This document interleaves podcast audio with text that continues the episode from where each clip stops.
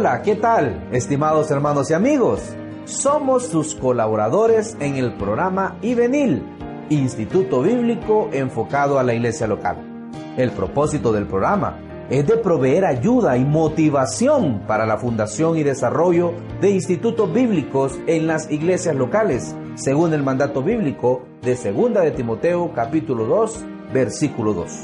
Para su ayuda, ofrecemos nuestros cursos por DVD y materiales escritos para desarrollar un programa de estudios bíblicos académicamente acreditados por el Seminario Bautista Teológico Landmark en Estados Unidos, que va desde un diploma de estudio bíblico hasta un doctorado en teología a costo relativamente bajo.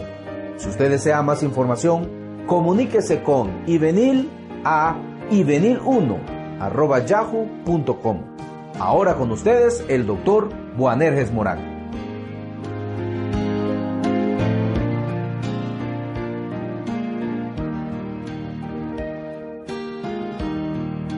¿Qué tal, estimado hermano? Bienvenido una vez más a este su programa. El día de hoy vamos a continuar desarrollando nuestra serie de estudios que comenzamos en el programa anterior. Estamos hablando nada menos que acerca de Jesucristo. Por eso decíamos al comenzar el programa anterior que esta es la enseñanza más importante en la que podemos meditar. En el programa anterior estábamos por comenzar a meditar acerca del Cristo preencarnado. Y esta lección, estimado hermano, tiene que ver con algunas preguntas. Por ejemplo, ¿en dónde estaba Jesucristo antes de que naciera de María? ¿Y qué era Jesucristo antes de venir a este mundo? Hermanos míos, aunque Él no poseía un cuerpo físico ni material antes de la encarnación, el hecho que el Hijo era eternalmente preexistente, coexistente y coesencial e igual a Dios el Padre y a Dios el Espíritu Santo, todo esto es una clara enseñanza en las Escrituras. Algunos tienen problemas para creer estas cosas, pero la Biblia nos habla claramente de que antes de que Jesucristo entrara a la raza humana, Él ya existía y él estaba con Dios y él era Dios mismo.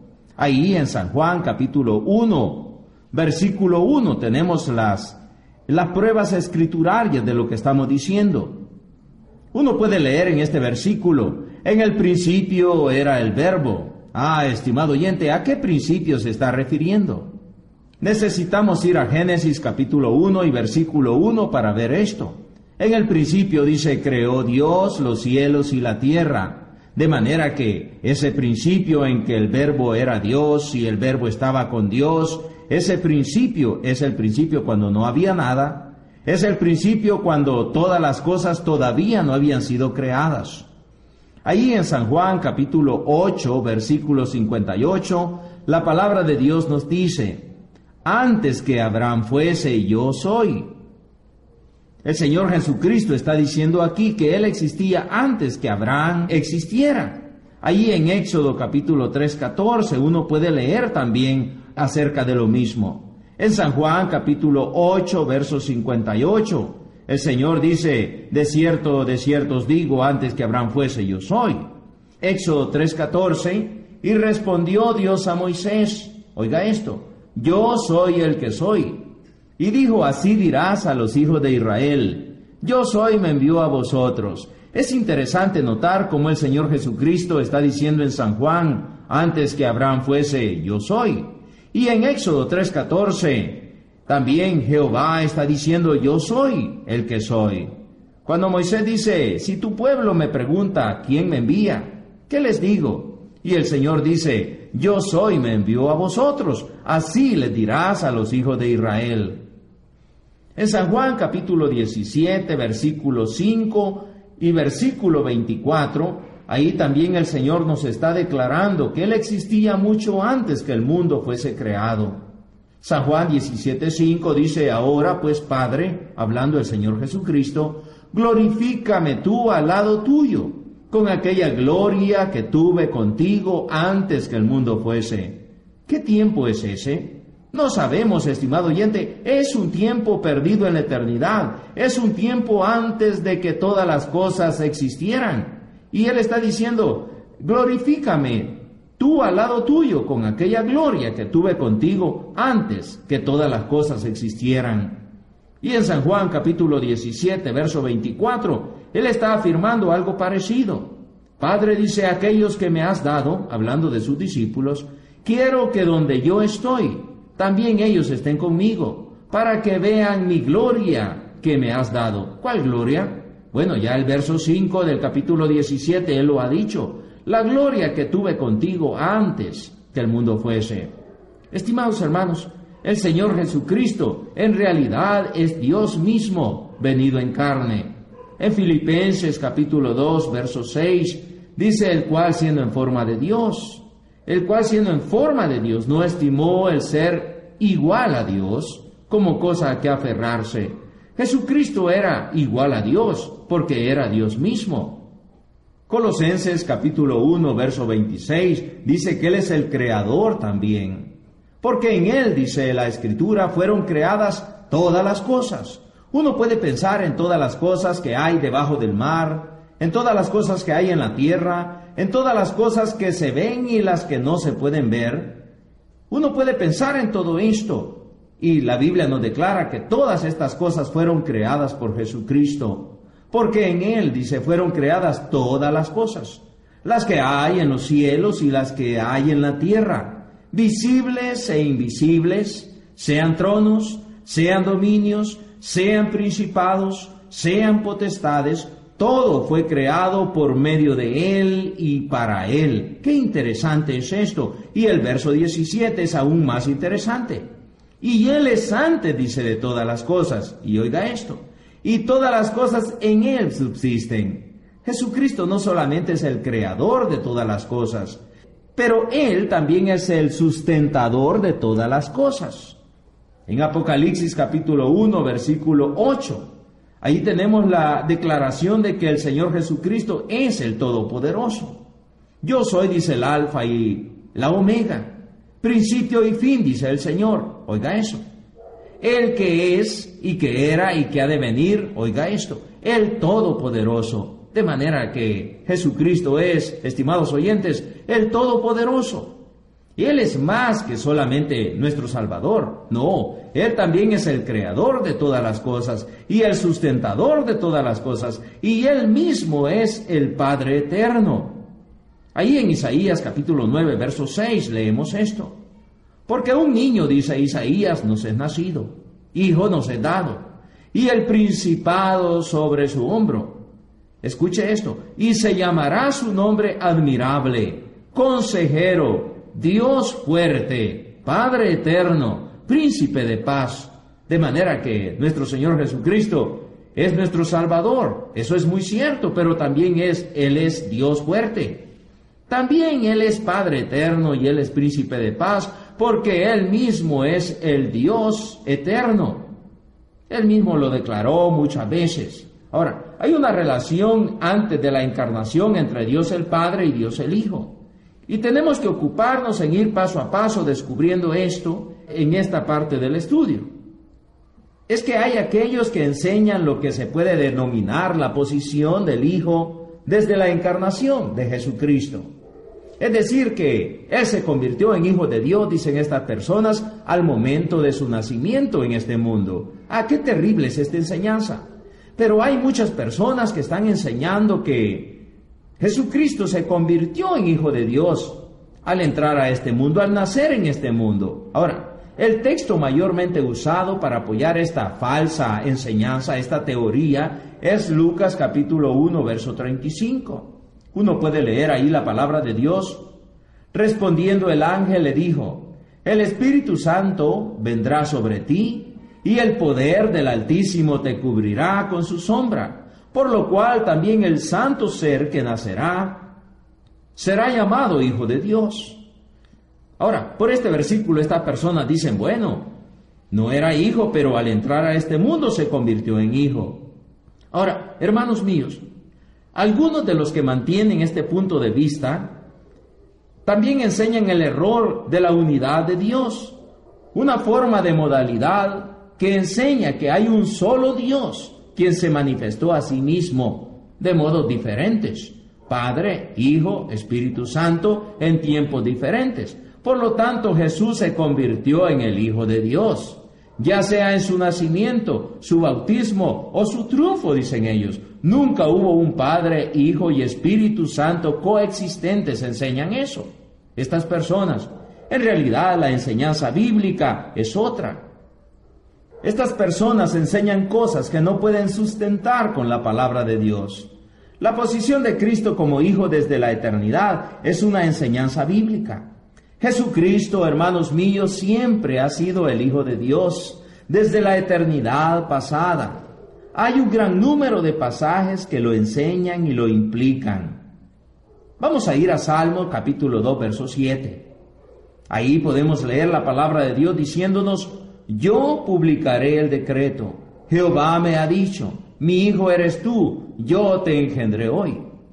Y Hebreos capítulo 1, verso 5 y verso 6.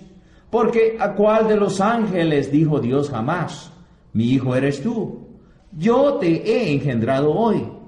Y otra vez yo seré a él padre, y él me será a mi hijo. Y otra vez cuando lo introduce al primogénito en el mundo, dice, adórenle todos los ángeles de Dios. Ciertamente de los ángeles dice, el que hace a sus ángeles espíritus y a sus ministros llama de fuego. Oiga esto. Mas del Hijo dice, tu trono, oh Dios. ¿Quién está diciendo esto del Hijo? Pues lo está diciendo el Padre. Y está diciendo tu trono, oh Dios. Por el siglo del siglo, cetro de equidad es el cetro de tu reino. Hermanos míos, aunque el Salmo 2 es un salmo mesiánico, ya que se refiere directamente a Jesucristo. El tiempo del versículo 7 es presente en vez de futuro. No puede ser arguido que el tiempo es presente, únicamente en un sentido profético, ya que Hebreos 1.6 declara que Dios introdujo a su primogénito en el mundo. ¿Qué estamos diciendo? Es decir, que Jesús ya era hijo engendrado antes de su encarnación. El Padre envió al Hijo el Padre no envió un ser a convertirse en hijo, sino que el Padre envió al Hijo que ya existía, que ya estaba en el principio, el cual era Dios mismo y estaba con Dios. Por eso en Juan 3:16 podemos leer, porque de tal manera amó Dios al mundo, que ha dado a su Hijo unigénito, de manera que Dios dio a su Hijo. Dios introdujo, estimado oyente, a su Hijo en este mundo. En Gálatas 4:4 leemos, Dios envió a su Hijo. Veamos qué dice. Pero cuando vino el cumplimiento del tiempo, Dios envió a su Hijo, nacido de mujer y nacido bajo la ley. Note que Dios envió a su Hijo. En Primera de Juan capítulo 4, verso 10 y verso 14, dice la palabra de Dios. En esto consiste el amor, no en que nosotros hayamos amado a Dios, sino en que Él nos amó a nosotros, y oiga esto, y envió a su Hijo en propiciación por nuestros pecados. Él envió a su Hijo. Y nosotros, dice el 14, hemos visto y testificamos que el Padre ha enviado al Hijo, el Salvador del mundo. De manera que cuando Jesús viene a este mundo, Él ya era el Hijo. Cuando es introducido en este mundo, Él ya es el Hijo. Estos versículos no dicen que el Padre envió a la segunda persona de la deidad al mundo para convertirse en el Hijo. No. Más bien estos versículos declaran que el Padre envió a aquel que ya era su Hijo. Colosenses capítulo 1, verso 13 al verso 20. Dice la palabra de Dios, el cual nos ha librado de la potestad de las tinieblas y trasladado al reino de su amado Hijo. Oiga eso. En quien tenemos redención por su sangre, el perdón de pecados. Él es la imagen del Dios invisible, el primogénito de toda creación, porque en Él, en Jesucristo, fueron creadas todas las cosas, las que hay en los cielos y las que hay en la tierra, visibles e invisibles, sean tronos, sean dominios, sean principados, sean potestades, todo fue creado por medio de Él y para Él. Y Él es antes de todas las cosas. Y todas las cosas en Él subsisten. y Él es la cabeza del cuerpo que es la iglesia. Oiga esto, el que es el principio, el primogénito de entre los muertos, para que en todo tenga la preeminencia, por cuanto agradó al Padre, que en Él habitase toda plenitud, y por medio de Él reconciliar, dice, consigo todas las cosas, así las que están en la tierra como las que están en los cielos, haciendo la paz mediante la sangre de su cruz. Hermanos míos, es claro que el Hijo fue el creador del universo. Y no fue tan solo el Verbo o la segunda persona de la Trinidad. Él es el Hijo de Dios eterno. Veamos también Hebreos capítulo 1, versículo 2. En estos postreros días, dice Hebreos, nos ha hablado por el Hijo, a quien constituyó heredero de todo, y oiga esta palabra, y por quien asimismo hizo el universo. Hermanos míos, toda esta creación, todo el universo ha sido creado por medio de Cristo y para ser de Cristo. Juan 1.18 dice, a Dios nadie le vio jamás. El unigénito Hijo que está en el seno del Padre le ha dado a conocer. El Dios invisible pudo ser conocido por los hombres a través de Jesucristo. Sabemos que Jesucristo dio a conocer al Padre durante su ministerio terrenal. En San Juan capítulo 4, versículo 8 y versículo 9. Es bien interesante eh, esta porción de las escrituras. Dice, Felipe le dijo, Señor, muéstranos al Padre y nos basta. Bueno, ¿qué es lo que estaba pasando aquí? Lo que estaba pasando es que el Señor está a punto de irse y Él está diciéndoles que tiene que regresar al cielo de donde ha venido, al Padre, en fin, todo eso y que Él va a regresar. Y, está confortándolos y está fortaleciendo la fe de ellos. Pero viene uno de ellos, Felipe, y de una manera eh, muy ingenua, pero de una manera muy sincera, dice, Señor, muéstranos al Padre y nos basta. Él está diciendo, Señor, muéstranos a Jehová, muéstranos a Dios en su plenitud y nos basta. Versículo 9, Jesús le dijo, tanto tiempo hace que estoy con vosotros y no me has conocido, Felipe. El que me ha visto a mí, ha visto al Padre. ¿Cómo pues dices tú, muéstranos al Padre? Qué interesante porción de las Escrituras. Jesucristo está diciendo, mira Felipe, el que me ha visto a mí, verme a mí es ver al, Padre. El Señor Jesús está diciendo, verme a mí es ver a Jehová. ¿Cómo dices tú, muéstranos al Padre, si yo mismo soy el Padre? Está diciendo. En San Juan capítulo 17, verso 8 y 9, el Señor dice, he manifestado tu nombre a los hombres que en el mundo me diste. Tuyos eran y me los diste. Y han guardado tu palabra. Verso 8. Porque las palabras que me diste les he hablado y ellos la recibieron y han conocido verdaderamente que salí de ti y han creído que tú me enviaste. Ahora en San Juan 17, verso 14 y verso 26, dice el Señor, yo les he dado tu palabra y el mundo los aborreció porque no son del mundo como tampoco yo soy del mundo. Verso 26, y les he dado a conocer tu nombre y lo daré a conocer aún para que el amor con que me has amado esté en ellos y yo en ellos. Qué interesante, qué hermosa declaración tenemos aquí. Hermanos míos, todo esto que hemos visto significa que el Señor Jesucristo ya era hijo de Dios.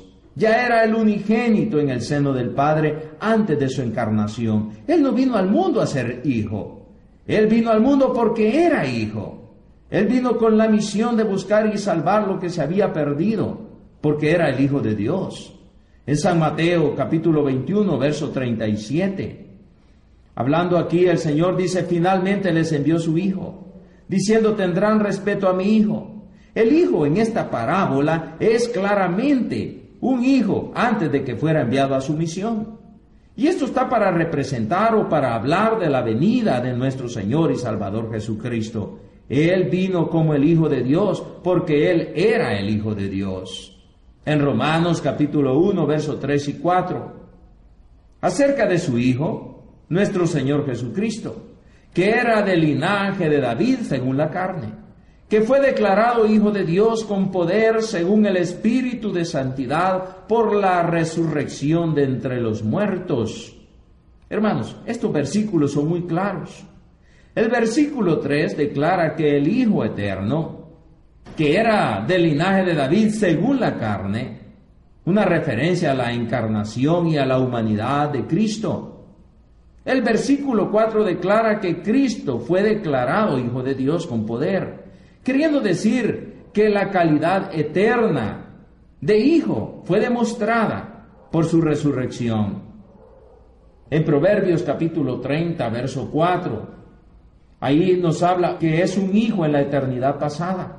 Proverbios 34 dice, ¿quién subió al cielo y descendió? ¿Quién encerró los vientos en sus puños? ¿Quién ató las aguas en un paño? ¿Quién afirmó todos los términos de la tierra? ¿Cuál es su nombre? Y el nombre de su hijo, si sabes. Ahora, estamos hablando de proverbios. Y ya en el libro de proverbios está preguntando cuál es el nombre de Dios y cuál es el nombre de su hijo. En Isaías capítulo 9, verso 6. Porque un niño nos es nacido, dice el profeta. Un niño nació, pero hijo nos es dado. El Hijo de Dios vino, Él es eterno, Él no tiene principio. El Hijo de Dios fue dado, Él vino a este mundo. Y luego sigue diciendo, y el principado sobre su hombro. Y llamará su nombre admirable, consejero, Dios fuerte, Padre eterno, príncipe de paz. El Padre eterno no pudo nacer, porque el Padre eterno no puede tener principio. El Dios fuerte no pudo nacer porque Él no tiene principio ni tiene fin. Pero la humanidad, un niño nos es nacido, pero hijo nos es dado. Hebreos capítulo 5, verso 8. Dice, y aunque era hijo por lo que padeció, aprendió la obediencia. Este pasaje enseña que el hijo se convirtió en siervo. El hijo se sujetó voluntariamente a ser siervo, a vivir como siervo. Él se hizo hombre. Quizás uno de los pasajes más claros para entender esto es Filipenses capítulo 2, versículo 7 y versículo 8. Dice la palabra de Dios ahí, sino que se despojó a sí mismo. ¿De qué se despojó? Se despojó, él se humilló a sí mismo, tomando forma de siervo, dice la escritura, hecho semejante a los hombres, y estando en la condición de hombre, se humilló a sí mismo, haciéndose obediente hasta la muerte y muerte de cruz. Hermanos míos, este pasaje no dice que se convirtió en hijo, no, él ya era hijo al entrar a este mundo. El término hijo implica igualdad y no subordinación. Ve a Juan capítulo 5, verso 18. Uno puede entender por qué los judíos odiaban tanto y por qué querían apedrear a Jesucristo. Ellos entendían que ser hijo de Dios era ser igual a Dios. El día de hoy hay personas que simplemente no entienden estas cosas, pero los judíos entendían. Y por eso ellos querían apedrear a Cristo, porque ellos sabían de que había un solo Dios. Y hay un solo Dios, y no hay más dioses, y no hay nadie igual a Dios. Lo que ellos no entendían es que aquel que estaba ahí era Dios mismo venido en carne. Juan capítulo 5, verso 18. Por esto los judíos, dice, aún más procuraban matarle, porque no solo quebrantaba el día de reposo, sino que también, oiga esto, decía que Dios era su propio Padre, haciéndose igual a Dios. Subraye, por favor, esto en su Biblia. Ellos entendían que cuando el Señor decía que era hijo de Dios, él estaba diciendo que era igual a Dios, porque el Hijo es igual al Padre en esencia. En San Juan capítulo 10, verso 30 al verso 33, Él declara precisamente esto. Yo y el Padre, dice Él, uno somos. Entonces los judíos volvieron a tomar piedras para apedrearle. Jesús le respondió, muchas buenas obras os he mostrado de mi Padre. ¿Por cuál de ellas me apedreáis? Oiga lo que ellos responden.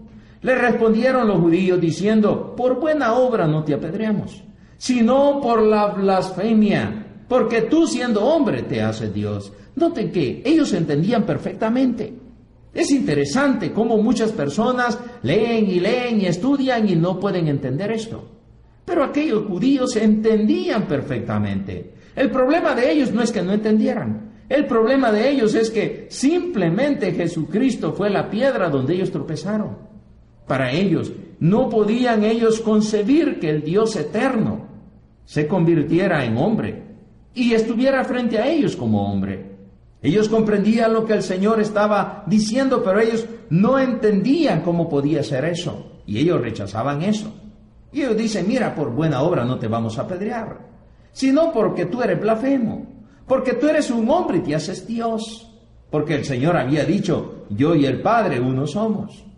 Hermanos míos, Jesús es llamado Hijo de Dios unas 580 veces antes de su encarnación.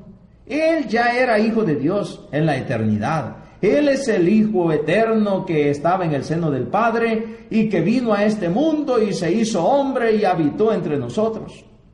Y vimos su gloria, gloria como del unigénito, lleno de gracia y de verdad, como nos dice San Juan. Él no vino a este mundo a convertirse en hijo. Él vino a este mundo porque Él es el Hijo de Dios. Y Él vino a buscar y a salvar lo que se había perdido. Él se encarnó precisamente para hacer la voluntad de Dios. Él tenía la posición de hijo a la diestra de Dios en la eternidad. Eso lo hemos leído en San Juan capítulo 1 y versículo 1. En el principio era el verbo y el verbo era con Dios y el verbo era Dios. Uno puede cambiar el nombre verbo a Jesucristo porque Jesucristo y verbo es lo mismo.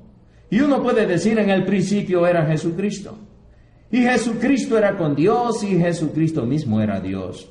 De manera que, ¿a dónde estaba Jesucristo antes de entrar en este mundo? Pues estaba con el Padre. ¿Qué era Jesucristo antes de entrar en este mundo? Pues Él es el Dios eterno. Él estaba con Dios y Él es Dios mismo. Y Él vino a este mundo para buscar y salvar lo que se había perdido.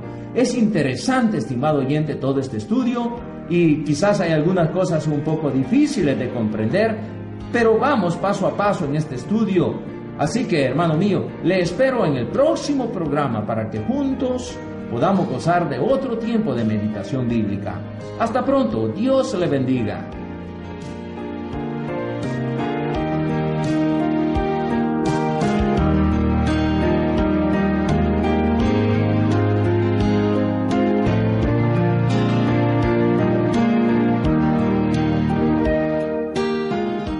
Le pareció el programa? Espero que lo haya disfrutado.